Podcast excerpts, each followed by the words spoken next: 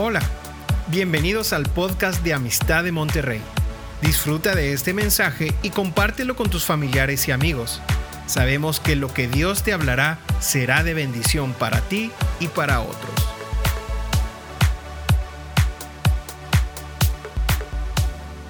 Pues esta semana ha estado muy, muy tremenda. Han pasado cosas, pues a nivel mundial. Estamos oyendo noticias de lo que está pasando en Israel y en Palestina y por un lado tiran misiles los de Palestina, los Hamas, no sé por qué se llaman Hamas, pues Hamas, ¿no? Ya, Hamas, ¿no? Pero se llaman Hamas con H, pero bueno. Y del otro lado, los de Israel lanzan sus, sus proyectiles para proteger las corazas de hierro y así están las dos partes luchando y la pregunta es, ¿a qué se debe? ¿Por qué están peleándose? ¿Por qué tantos años con estos conflictos que han sido históricos? Desde que yo tengo memoria, yo sé de estos conflictos entre Israel y los árabes, entre Israel y, el Palestina y entre Israel, Irak y, y, oímos eso, Israel y Egipto, y, hasta Israel y Babilonia, Israel y Persia, y estamos oyendo continuamente esto, históricamente lo lees en la Biblia y es algo que es continuo, como que no han dejado de, de, estarse peleando, es una lucha continua y termina una generación y nace otra y la que sigue, sigue con eso y con más ganas. Y tú dices, ¿cómo transmiten esa, ese odio entre ellos? ¿Cómo será a la hora de la comida que platican y dicen, no, hombre, no te dejes y los judíos son estos y no, no te dejes, los árabes son estos y, se empiezan ahí a, a fomentar y envenenar y a y a intoxicar con estos sentimientos. Y entonces empezamos a ver estas noticias a lo largo de, todo el tiempo. Y, pues son, son, el pan de cada día de, las, de los noticiarios. Pero la pregunta es, ¿cómo empezó? O sea, ¿de dónde viene esto? Hay una raíz en eso, porque lo que está pasando entre Israel y Palestina está pasando en la casa aquí en Monterrey, en un matrimonio. ¿Cómo empezó ese conflicto matrimonial? ¿O está, está comenzando entre dos hermanos que no se pueden ver y ya no se hablan? ¿Cómo empezó eso? O está empezando en una iglesia que ya me cayó gordo el pastor, ya me voy. O, o, ¿cómo, cómo, cómo, cómo, cómo empezó eso? O sea, ¿qué fue lo que pasó? ¿Cómo, cómo nació esa, ese odio, ese resentimiento, ese rencor? ¿Cómo empezó esa situación? ¿Qué, ¿Cuál es la raíz de esto? Queremos saberlo, porque hoy quiero hablar de, cómo perdonar la ofensa. ¿Cómo perdonar la ofensa?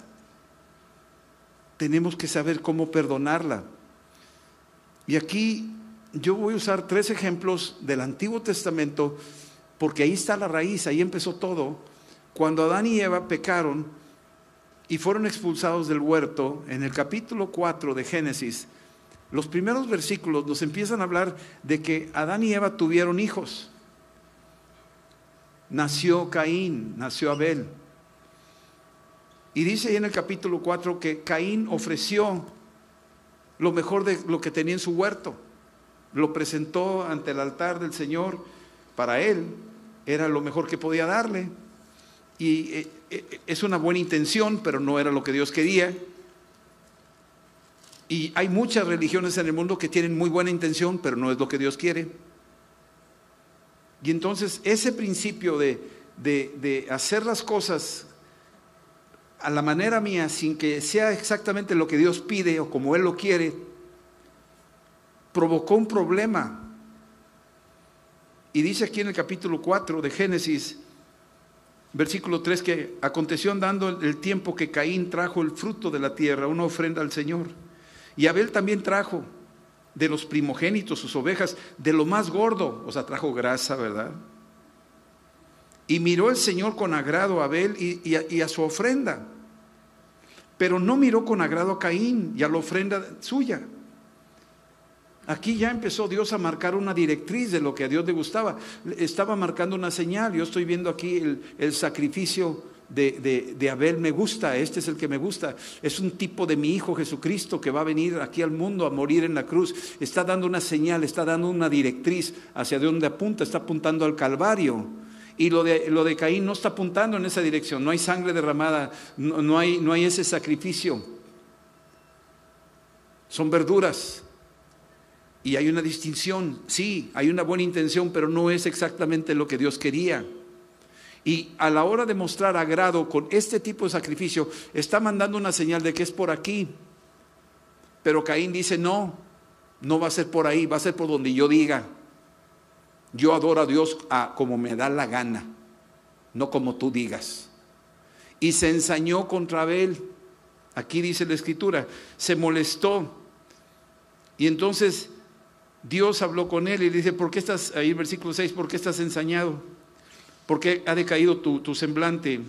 Si haces bien, le está diciendo, si lo haces bien, si lo haces como lo está haciendo tu hermano, si haces bien, ¿no serás enaltecido?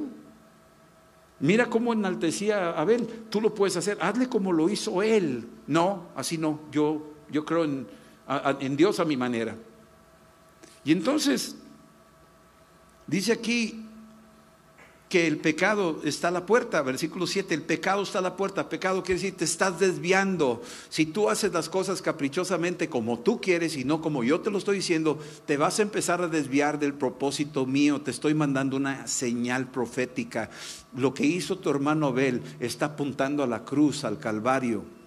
Algo viene más adelante, hazle como lo está haciendo él. Y el otro dice, no, yo creo que por mis obras yo me voy a salvar la obra de Cristo no salva a nadie. Es lo que piensan muchas religiones y mucha gente, muchos ateos. Y entonces aquí está el Señor diciendo, te estás desviando. Pecado es, te estás desviando. Y entonces, versículo 8, Caín sacó a su hermano, dijo, salgamos al campo, y aconteció que estando ellos en el campo, Caín se levantó contra su hermano y lo mató. Allí empezó el problema entre dos hermanos. Ahí empezó el problema de los divorcios, ahí empezó el problema de, la lucha entre Palestina y los israelitas, ahí empezó el problema de la pugna entre las naciones y, la pugna entre, competencias, aún dentro de la iglesia. Y dice aquí que ahora, dice que eh, empezó a oír la voz, dice el Señor, versículo 9, ¿dónde está Abel, tu hermano? Y él dijo, no soy el guardián de mi hermano. O sea, tenía una responsabilidad sobre su hermano, pero no, no asumió la responsabilidad. Estaba tan enojado Caín, estaba tan, tan, tan sentido, parece ser que tenía justificación para, para enojarse con, con Dios, porque no, no hiciste lo que yo quería. Y Dios lo único que le pedía era hacerlo bien. Esta es la forma, hazlo. Te conviene hacerlo. Eso implica humillarse un poquito. Eso implica aceptar que, que no ibas bien, sino que tienes que corregir el rumbo. Eso toca el orgullo. Eso toca la altivez del corazón del hombre. Y entonces el hombre tiene que rendirse y reconocer y decir, tienes razón, me equivoqué y lo voy a corregir. Pero Caín no quería nada de eso. Y vemos ahí el espíritu del anticristo, el espíritu de Satanás, donde es altivo y no se rinde y no se humilla y, no se doblega y él tiene la razón y los demás están mal, yo estoy bien. Y ese espíritu está ahí. Y se siente él el, el ofendido. Y va y mata a su hermano. Y entonces realmente el ofendido ahora va a ser su hermano y el ofensor es él, es Caín. Y dice, oigo la voz de la sangre de tu hermano. Aquí, versículo 10, la voz de la sangre de tu hermano. Entonces, por un lado está Caín haciendo la ofensa contra su hermano Abel, y Abel, en respuesta a la ofensa, derrama sangre y la sangre está hablando. ¿Qué está diciendo? Algunos dicen que está diciendo justicia. Pero probablemente la sangre de Abel también está diciendo, ¿por qué yo? ¿Qué le hice? ¿Por qué me pasó esto a mí? Yo, yo, yo no hice nada, yo soy inocente, no hice nada malo, o sea, yo ni sabía que le ofendía lo que estaba haciendo yo. Y me mató. Entonces, estamos viendo aquí, el, el número uno es Caín contra Abel. Número dos, bueno, después de esto, después de este evento, Dios habla con Caín y le dice en el versículo 11, ahora tú vas a ser maldito en la tierra, ¿sí? Y lo, va a mandar fuera de ahí. Y entonces dice aquí en el versículo 12, vas a labrar la tierra, no te volverá a dar su fuerza. Y Caín dice, oh, grande es mi castigo. Y se va Caín y hace toda una nación, se empieza a mezclar con, con otros descendientes de Adán y Eva, porque Adán son los padres, Adán y Eva, de ahí vienen toda la raza humana. Y Caín se mezcla con las otras personas, pero él ya lleva una, una raíz interna de amargura, porque Dios lo ha rechazado, le ha dicho, sabes qué, aquí no, aquí no vas a poder, la tierra no te va a bendecir, porque tú lo has hecho mal. Y entonces se va Caín y empieza a tener familia y descendencia. Para el capítulo 6, la tierra está llena de violencia, la tierra está llena de perversión, donde tuvo Dios que intervenir con un diluvio para parar toda aquella amargura que venía en el corazón de Caín. Y para el capítulo 6 se destruye aquella parte de la humanidad, aquella humanidad, se salva Noé con sus tres hijos y en el barco o en esa nave o en esa arca van Sem, Cam y Jafet. Parecería que ya terminó con esa raíz de amargura de Caín, pero iba adentro en el corazón de Cam. Ahí estaba escondida esa raíz. Tú sigues leyendo la historia en Génesis y más adelante cuando termina el diluvio y desembarcan, vuelve otra vez a brotar aquel sentimiento, aquella cosa que pasó ahí atrás. Llega el momento donde Dios escoge a Abraham y de Abraham le promete una descendencia. Y llega el tiempo donde Abraham dice, se está tardando la promesa de Dios, me prometió descendencia, pero yo estoy muy viejo, mi esposa también, no vamos a tener hijos. Y se les ocurre la idea de, de meterse y le da la autorización ahí, Sara, que se meta con Agar, la egipcia, para que tenga descendencia ella. Y así se resuelve el problema y le ayudamos a Dios que prometió la descendencia, a lo mejor es por ahí. Pero esa buena intención, volvemos a hablar de la buena intención, no sirve, no es por ahí. Y entonces nace Ismael. Y Ismael viene siendo una combinación, es un híbrido de la, de la tribu de Sem con la tribu de Cam. Y este, esta combinación de estas dos cosas, nace Ismael, y cuando nace Ismael, Dios dice, no, no, no era por ahí, ¿eh? no, ese, ese no es así. Yo tengo un plan, yo te dije que de Sara iba a venir tu descendencia. Entonces, más adelante, a los años, crece Ismael y luego concibe Sara y nace Isaac. Y cuando nace Isaac, Dios le dice, así, esto es lo que yo quería. Que fuera Isaac, no Ismael. Empezaron a crecer y empezaron a tener problemas. La raíz interna. Isaac no está haciendo nada malo. Yo, yo qué te hice. Pero el otro le tiene celos, le tiene envidia, le tiene coraje, se siente desplazado, se siente rechazado, se siente menos. Y entonces en su corazón es es apagarlo. Y entonces Sara le dice a Abraham, córrelo, porque aquí va a haber problemas. Y entonces habla con Agar y con Ismael, Abraham, y les pide que se vayan. Y se van. Pero a la hora que un padre le dice vete, en el corazón de Ismael queda la herida del rechazo. Y Dios le advierte a Abraham, le dice, de ahí va a salir un guerrero, ¿eh? va a ser diestro en las armas, va, va a ser una, una nación violenta, man. ni te imaginas lo que acabas de hacer. Porque cuando tú combinas la, la, la línea piadosa con la línea de pecado, y la combinas y la tratas de hacer, por eso dice, no, no te unas a yugos desiguales. Cuando dice eso, está diciendo aguas. Cuando tú juntas estas dos cosas es como juntar pólvora y fuego porque va a haber problemas, va a haber un explosivo. Y entonces, Ismael se junta con los que vienen de, de la línea de Cam, viene con la línea de los parientes de Caín, y por este lado, Abraham está cuidando su descendencia que se alinee solamente a las tribus de Sem. Por eso buscó un hijo, una, una esposa de su parentela, para Isaac. Pero ahora vemos la división otra vez, como pasó con Caín y Abel, ahora Ismael e Isaac se separan. Y a la hora de separarse, ahora Ismael le hace la vida de cuadritos a Isaac.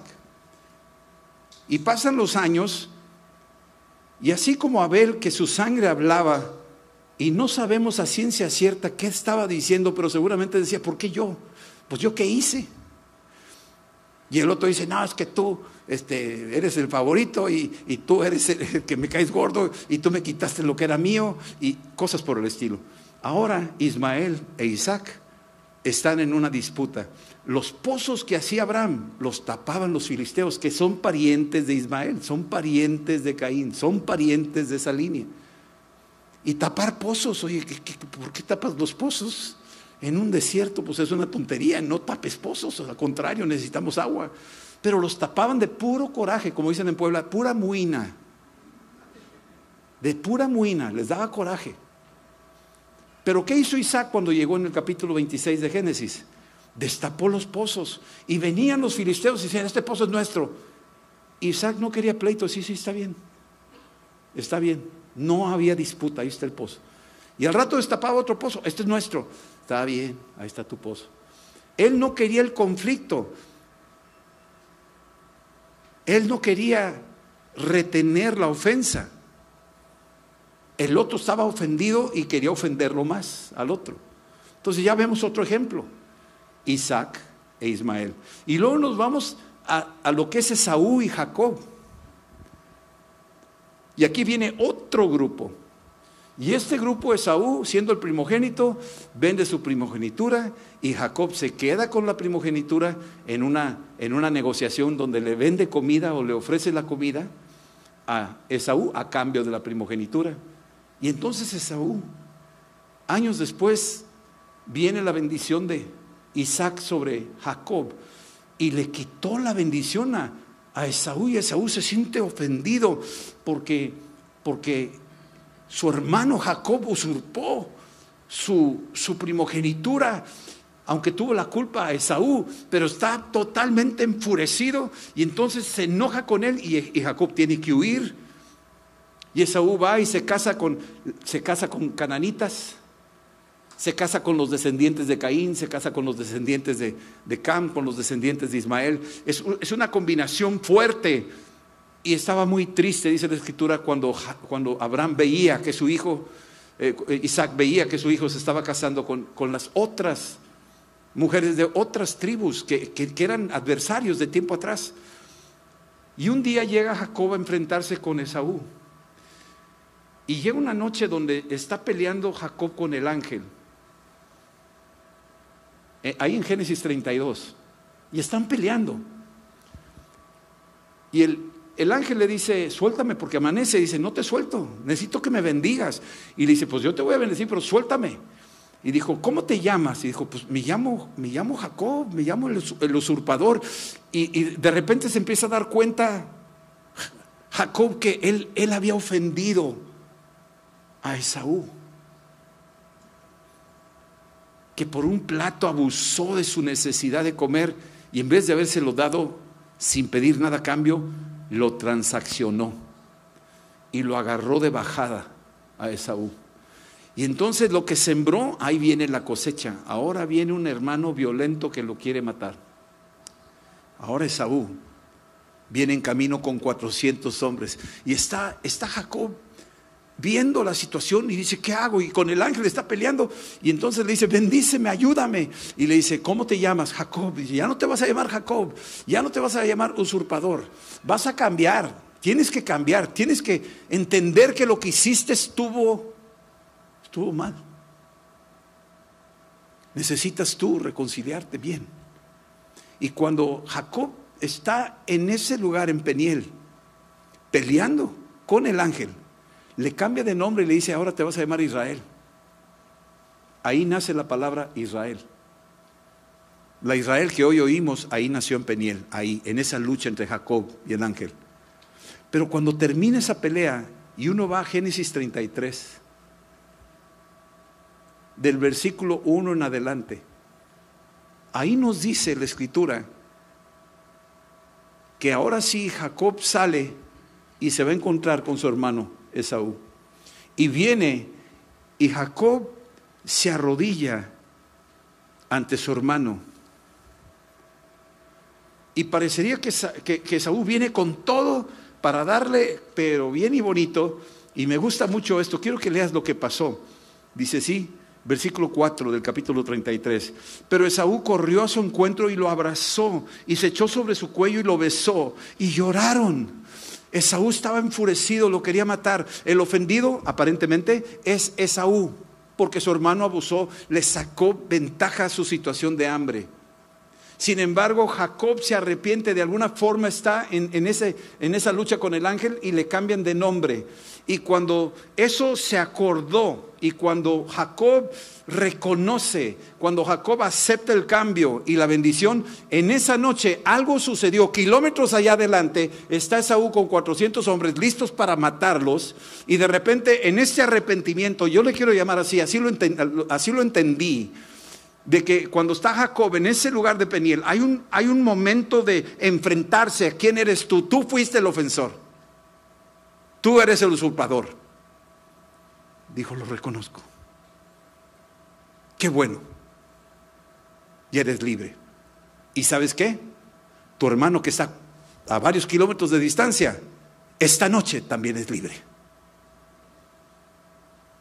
Al día siguiente, cuando va y se encuentra con Esaú, en vez de encontrarse con un hombre violento que lo quiere matar y vengar y todo, se encuentra con un hermano totalmente distinto que va y corre y lo abraza y lo besa y llora.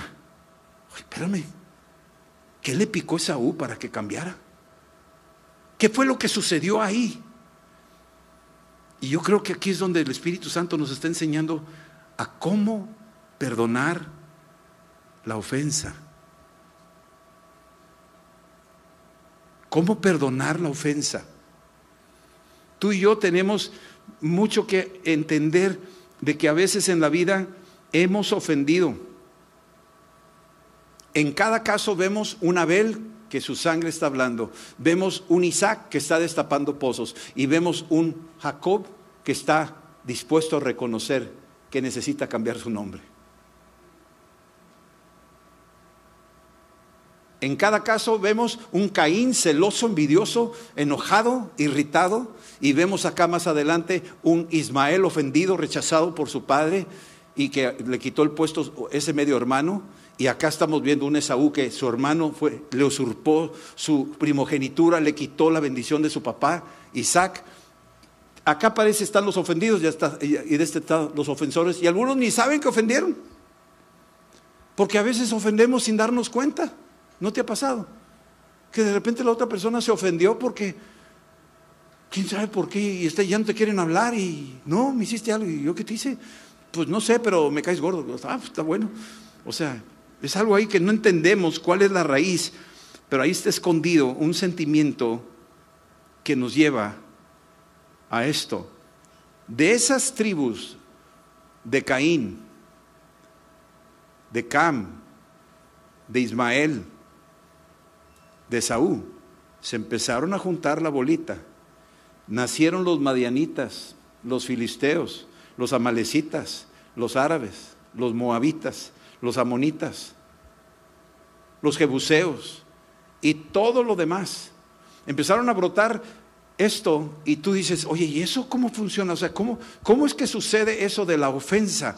Mira, yo te lo puedo poner muy sencillo. Este, cuando se cae un fruto, una manzana, y pega al suelo, tú la puedes ver normal, pero espérate un poquitito, ahí donde se impactó, ahí eso se va a empezar a poner negro con el poco del tiempo. Se va a engusanar ese punto.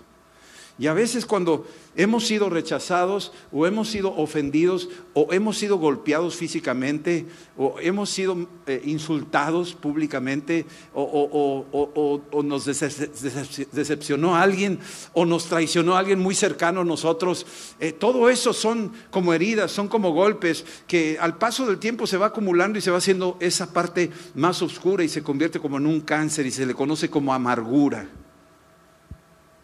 se le conoce como amargura, como algo profundo que duele en el corazón y no sabes cómo quitártelo de encima, no sabes qué hacer con él. todos tenemos, todos estos grupos amonitas y todos ellos tienen un común denominador. Habían sido ofendidos, habían sido eh, heridos, amargados, resentidos, estaban llenos de rencores, tenían envidia, tenían celos de por qué Dios los bendecía a ellos, les daba más coraje. Todos tenían eso. Hebreos 12, 15 dice que tenemos que tener mucho cuidado de que, de que no, no desaprovechemos la gracia. Hay una gracia que Dios ha derramado. Hay una gracia donde, donde tú puedes seguir disfrutando del favor y de la bendición de Dios, pero ten cuidado de que no brote una raíz de amargura. Algo oculto, por eso no brote, quiere decir que algo está escondido. Si está escondido, pues al rato va a brotar. Bueno, va a brotar una raíz de amargura. Y esa raíz de amargura cuando brota puede contaminar a muchos. Así lo dice. Esa raíz de amargura tiene un poder de influencia tremendo y puede contagiar. Puede suceder a través del chisme. A mí me ofendió, yo voy y le digo a los demás, mira lo que me dice, mira lo que dijo, y, mira, y empiezas a echarle y le agregas, y el diablo está feliz de la vida contaminando para que estén divididos los hermanos. ¿Y sabes qué? Salmo 133. Si tú estás dividido en tu casa, Dios no manda bendición, porque qué delicioso es habitar los hermanos juntos.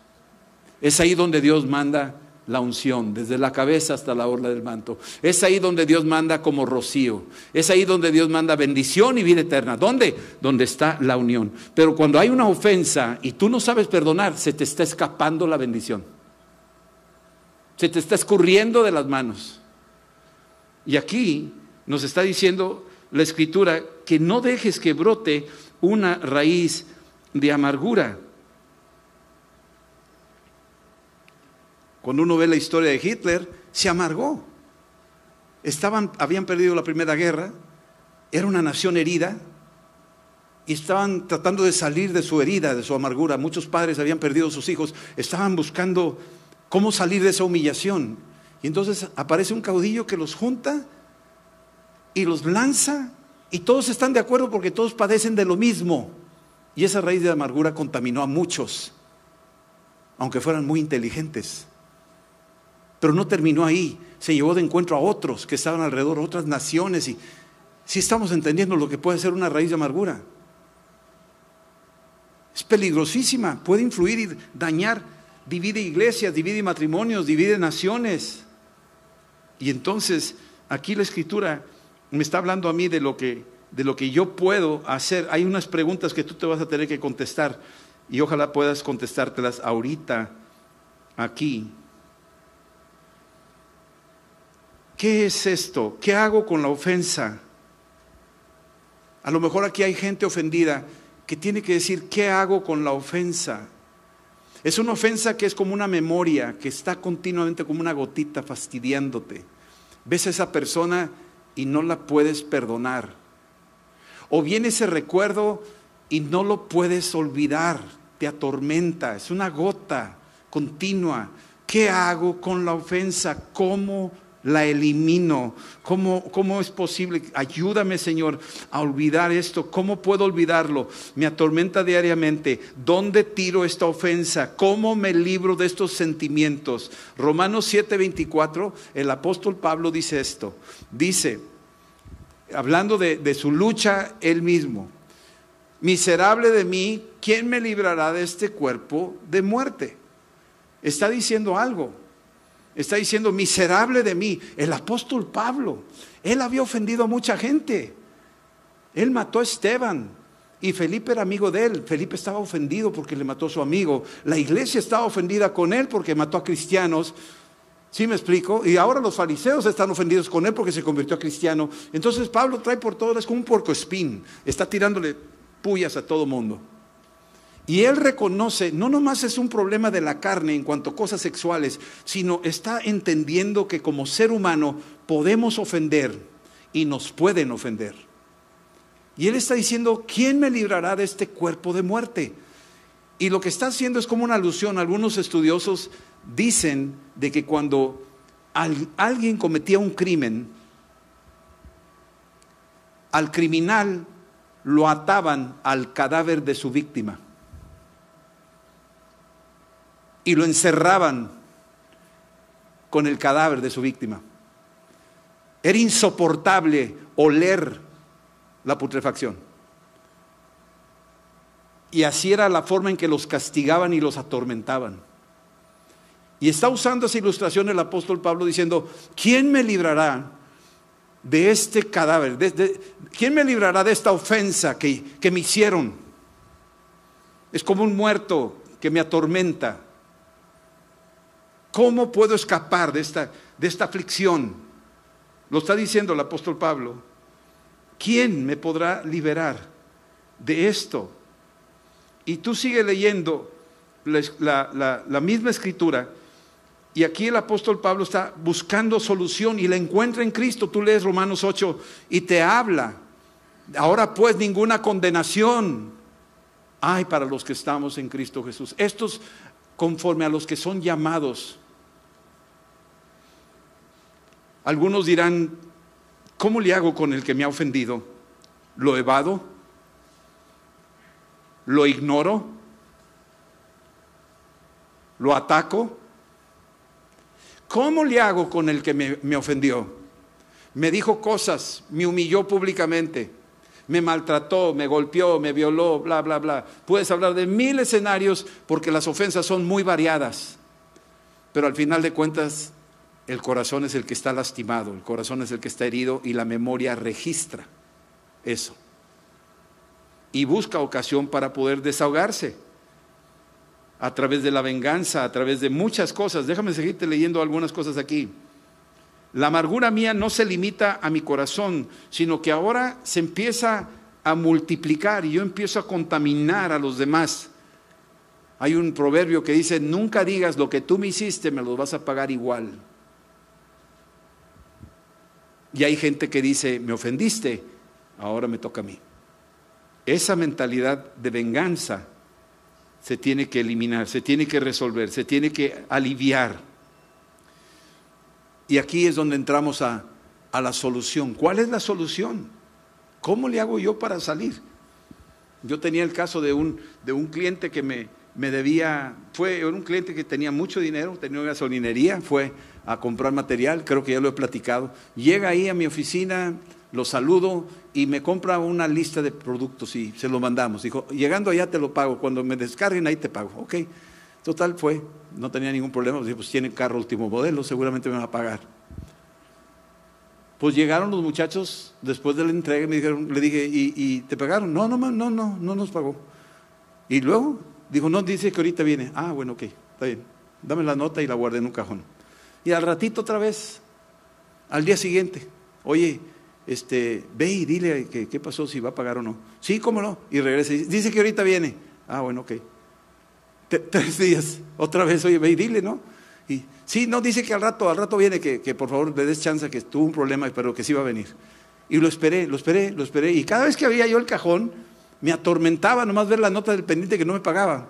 Y cuando yo llegaba a la casa y me, mi amor, ¿cómo estás? Aquí está la comida, no tengo hambre, estoy enojado no te sale bien las cosas, ya ni la muelas, todo te sale mal. Y si yo, ¿qué te hice? Nada, nada, es que no me han pagado, esa nota que está ahí en mi cajón me atormenta. ¿Sí me entiendes eso? Así está mucha gente, con su cajita ahí, con su cajoncito y su notita pendiente y a ver quién te la paga. Pues así me tuvo casi más de un mes. Y un día me armé de valor y dije, mira, yo pensaba cosas, me dormía pensando en él. Me dormía pensando en él. Voy a llegar, y ¿sabes lo que voy a hacer? Voy a mandar las camionetas a que las carguen de gasolina, pero ustedes no, ustedes no paguen. No paguen. O sea, yo estaba pensando mecanismos de venganza y el diablo diciendo, hazle así, hazle así. Y si cuando venga le voy a rayar el carro nuevo con una ficha de Coca-Cola. O sea, no. Y decía, no, a ver, no, voy a llegar, lo voy a agarrar. Sí, lo tengo que agarrar y total, eh, estaba como a dos calles de, mi negocio, su gasolinería famosa. Y total llegué, un día agarré la nota, me armé de valor y le voy a decir esto y esto y esto y esto, porque los muchachos dijeron, ahí está, ahí está, ahí está el carro, ahí está él, eh, órale. O sea, los cuchileadores. O sea, tú sabes que hay gente que te cuchilea para, órale, órale, llégale, llégale, dale, duro, duro, duro, pégale, pégale. Y todos los demás viendo, viendo, órale, órale, órale, dale, dale. Y llego yo con la nota enfurecido y está el tipo ahí con los pies arriba del escritorio, unas cervezas con dos amigos, él tocando guitarra así. Y su carro nuevo allá afuera. Yo dije, y llegué yo y lo vi y me vio, pero me vio tan decidido que se incorporó, se me quedó viendo. Hola, ¿qué pasó, Garza? ¿Cómo estás? Oye, ahorita te pago, ¿eh? no te preocupes. no, no, no, espérame. No, no, no, espérame. Sí, sí, sí, sí. Y yo venía, pero enchiladísimo. Y llego ahí y agarro la nota y le digo, no me debes nada. Aquí está. Estamos amando. ¿Cómo? No, no, no, no, sí te pago. No, no, no, no. No me debes nada. Ahí estamos, tranquilo. Con permiso. Y me salí. Y voy saliendo y dije, ¿qué hice? ¿Cómo? Yo debía haberle dado en la torre a ese tipo, man. Tenía todas las justificantes. Podría haberle metido una demanda. Y realmente el monto no era significativo. No era significativo. Y yo estaba diciéndome, ¿qué hice? Y yo iba saliendo y decía, ¿qué? ¿Por, qué? ¿Por qué le dejé la nota? Y una vocecita me decía, tonto. O sea, pues es el diablo, ¿verdad? Pero yo fui saliendo y de regreso a la oficina. Había como un, esas, como un oxo, pero tenía su propio nombre, un, supermercadito chiquito, ¿no? Y tenía su nombre así en la calle. Yo voy saliendo y cerca del negocio, yo voy para allá caminando y decía, super alegría. Y yo vi súper alegría. Y cuando vi súper alegría, me puse a llorar. Me puse a llorar y a llorar y a llorar. Porque empecé a darme cuenta cómo Dios me estaba diciendo, así se, así se hace. Te pareciste un poco a mí. Y te voy a devolver tu gozo. Cuando nosotros decidimos saldar la cuenta, y yo quiero ser muy claro, hay ofensas diversas, hay diferente tipo de ofensas, no todas se tratan igual. Habrá que ver cada caso en un momento dado. Hay ofensas hasta legales que necesitamos intervención legal, que ahí ya no nos toca a nosotros más que las leyes que están ahí para intervenir. Pero quiero que me entiendan algo, las ofensas tienen remedio, tienen una solución. Y aquí hay dos partes, el que ofendió y el ofendido. Y el punto donde tenemos que llegar a una mesa de acuerdo para ponernos a cuentas es la cruz. Tú ves la historia de Cristo y él es el ofendido. Lo traicionaron sus amigos. ¿Alguien te ha traicionado? ¿Tu esposo, tu esposa? ¿Tus hijos, tus padres? ¿Alguien te ha traicionado? Cristo lo vivió. ¿Hablaron mal de ti o están hablando mal de ti? Jesús es el experto en eso. Hablaban a cada rato mal de él. Siempre habrá la solución del rechazo. Cristo antes de nacer, embarazada María, José pensaba en abandonarla hasta que vino un ángel y habló con él. Y le dijo, no la desprecies porque es del Espíritu Santo. Pero en el proceso, en el rechazo que pensaba dejarlo, desde antes de nacer fue rechazado. ¿Alguien fue rechazado de bebé? Antes de nacer, tal vez tú no supiste, pero quiero decirte que un bebé puede detectar cuando es rechazado. Jesús fue rechazado. ¿Alguien, un amigo muy cercano te negó? ¿Te abandonó a última hora? ¿Un Pedro? ¿O un Judas te vendió? Hay de todo tipo. Jesús los vivió. Todos los escenarios los tiene Él. La solución está en la cruz. El ofendido es el modelo para nosotros. Si hay ofendidos aquí, acude a Cristo, me ofendieron. Pero tampoco te hagas el desentendido porque tú también has ofendido. Muchas veces nos sentimos las víctimas Pero eso no te justifica a vengarte o a chismear en contra de alguien o atacar en contra de alguien o hacerle daño justificadamente. Así es que el ofendido y el ofensor se tienen que encontrar en la cruz ante el abogado y justo juez que es Cristo. Y Él es el que dictamina y le da al ofendido la sanidad para su ofensa. Y al ofensor le da el tiempo para recapacitar, para que se arrepienta y corrija el rumbo y le concede el perdón. Y empieza a suceder el milagro de la reconciliación. Algo que le pasó a Jacob y a Esaú. Cuando se volvieron a encontrar, se abrazaron y el ofendido besó a su ofensor. Y lloraron. Y hubo paz. Yo creo que esto es algo que Dios quiere hacer. No sé por qué el mensaje el día de hoy sucedió así, pero esta es una palabra que creo que necesitamos entenderlo. Esto es algo que le está pasando a una familia, a una persona. Hay algunos que se sienten ofendidos consigo mismos. No te puedes perdonar. Estás viviendo bajo culpa. Hay algunos que están viviendo la ofensa y ha causado distanciamiento en el matrimonio o en el hogar o con otros. Aquí estamos hablando de que Dios quiere sanarnos y Cristo es el modelo, el ejemplo más increíble del que fue ofendido y pudo perdonar. La sangre de Cristo cubre esas cosas. Una vez me estaba atormentando una idea de alguien que me hizo una, una barbaridad. Me lastimó mucho. Y yo tenía todos los argumentos para justificarme y me justificaba. Pero dentro de mí, el Espíritu Santo, una vez orando, le decía, Señor, quítame esto, yo ya no quiero pensar en esa persona, me, me ha ofendido, me ha lastimado, me ha calumniado. ¿Cómo le hago, Señor? Quítame esto.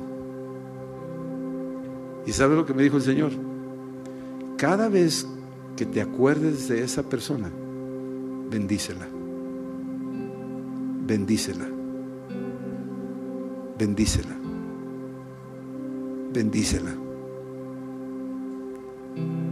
Y lo empecé a hacer así. Y al paso de pocos días, tal vez semanas, ya no volví a ver esa imagen. Ya no volví a sentir aquello. Porque Cristo me sanó. Pero la solución era esa. ¿Cómo sano una ofensa? Bendícelos. El amor cubre multitud de faltas. Suéltalo, suéltalo. Una vez yo estaba súper enojado y estaba con el puño cerrado y estaba un amigo cerca y yo estaba por darle al otro. Estoy hablando allá por prepa, ¿eh? no era cristiano todavía. Digo, para que no vayas a pensar que ya ves, el pastor es medio enojón. No, ya no. Pero ¿sabes lo que hizo este amigo? Me agarró la mano.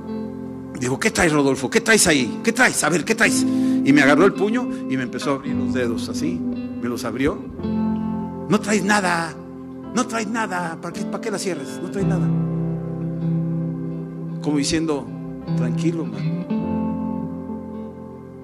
Perdona la ofensa. Supera la ofensa. No dejes que la ofensa te atrape. Hay gente que tiene presos en su corazón. Tú metes a esa persona en un calabozo de tu corazón. Y ahí lo tienes encerrado. Me la va a pagar y le voy a hacer y me hizo. Pero tú eres el guardia del calabozo. Tú andas vigilando el calabozo todos los días. Está ahí, ahí, te vas a pudrir, sí te vas a pudrir. Estás vigilándolo todos los días. Pero tú eres tan preso como el guardia. Porque el guardia siempre está vigilando a su preso. Y aunque el guardia está afuera y cree que está libre, pero está atrapado con su sentimiento contra aquel que está ahí encerrado. Están preso uno como el otro.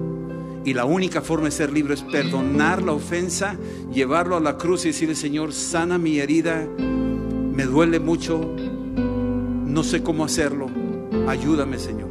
Y el Señor te manda junto con esa prueba la solución. Y el otro que ofendió, ya le tocará a él decir, perdóname. Hay gente que tal vez nunca va a pedir perdón, pero aún así yo ya no tengo cuentas con él. Yo lo perdoné, se acabó. Si él no se arrepiente el boleto de él, yo ya lo perdoné. Y si yo ofendí, perdóname. Se lo pido a ustedes, perdónenme si yo los he ofendido. Si he hecho algo indebido, perdónenme por favor, perdónenme, una actitud, una tontería, una palabra, algo. Aquí está Adriana y yo le digo, perdóname, se lo digo. Y sabes, decir perdón no es nada más decirlo así porque sí, es caminar en el perdón. Tienes que caminar, perdóname, y tienes que caminar con te perdono. Perdóname, te perdono. Y así vamos en la vida, es todos los días. Todos los días. Habrá ofensas chicas, ofensas grandes, pero es la única forma de caminar por esta vida. Es la única manera. Vamos a orar. ¿Sí? Si gustan ahí cerrar sus ojos. Y yo quiero orar por los, los ofensores, los que, los que, bueno, los que han ofendido, que tú sabes que has hecho algo indebido, que has ofendido a Dios, o has ofendido a alguien cerca de ti, alguna persona, hablaste mal, hiciste mal, actuaste mal, una actitud arrogante contra esa persona, yo quiero hablarte a tu corazón. Tú no puedes venir a adorar a Dios con esa actitud. Tú no puedes hablar de Cristo con esa actitud. Nos tenemos que arrepentir, porque Dios no va a ser burlado, esa es religiosidad. Religiosidad adorando a Dios y a la vez ofendiendo a tu hermano, a tu hermana, a tu esposa, a tu hijo, a tu padre. No, no, no, no, no, no, no, eso no, Dios no lo va a permitir. Reconoce tu pecado, reconócelo. No digas, es que, es que me, es que me hizo, es que me dijo nada. Ahí mejor quédate callado y reconoce lo tuyo. Si tú eres un ofensor y nomás decirle conmigo esta oración, dile, Señor Jesús, perdona mi pecado por haber ofendido a mi prójimo, por haberte ofendido a ti. Y si es tu esposa, tu esposo o alguien, decláralo y dile, perdóname Señor, perdóname. De corazón perdóname. Que tu sangre me limpie de esta ofensa. Cámbiame. Líbrame de este cuerpo de muerte. No lo quiero conmigo, Señor. En el nombre de Cristo. Gracias por sanar mi corazón, mi actitud hacia la persona que ofendo. Perdóname. Díselo, perdóname Señor. Dile, ayúdame Señor a cambiar. No quiero ser así. En el nombre de Jesús. Ahora yo quiero orar por los ofendidos. Los ofendidos que guardan ofensas antiguas y todavía están ahí atormentando, los ofendidos que están heridos porque sucedió algo en su vida. Ahorita es cuando la ofensa puede ser eliminada, cuando corres a la cruz. Y el Señor toma tu ofensa y tú decides perdonar. Y ora conmigo y dile, Señor Jesús, hoy decido perdonar a los que me han ofendido. Dilo, dilo ahí claramente. Si hay alguien que te ofendió y ahí lo tienes y ya murió esa persona, pero te ofendió, ahorita puedes declarar yo perdono. No estamos hablando con los muertos, estamos diciendo decido perdonar. Yo no quiero cargar con esto, con esta herida, con este cáncer, con esta amargura. Decido perdonar y te pido perdón porque con esta amargura contaminé a mucha gente. Díselo así. Te pido perdón, Señor, porque con esta amargura contaminé a mucha gente. Perdóname, Señor, y lávame con tu sangre y libera a esa gente que yo contaminé con mi amargura. En el nombre de Jesús, gracias por salvarme, Señor. Amén. Amén. Yo creo que ahorita hay una liberación.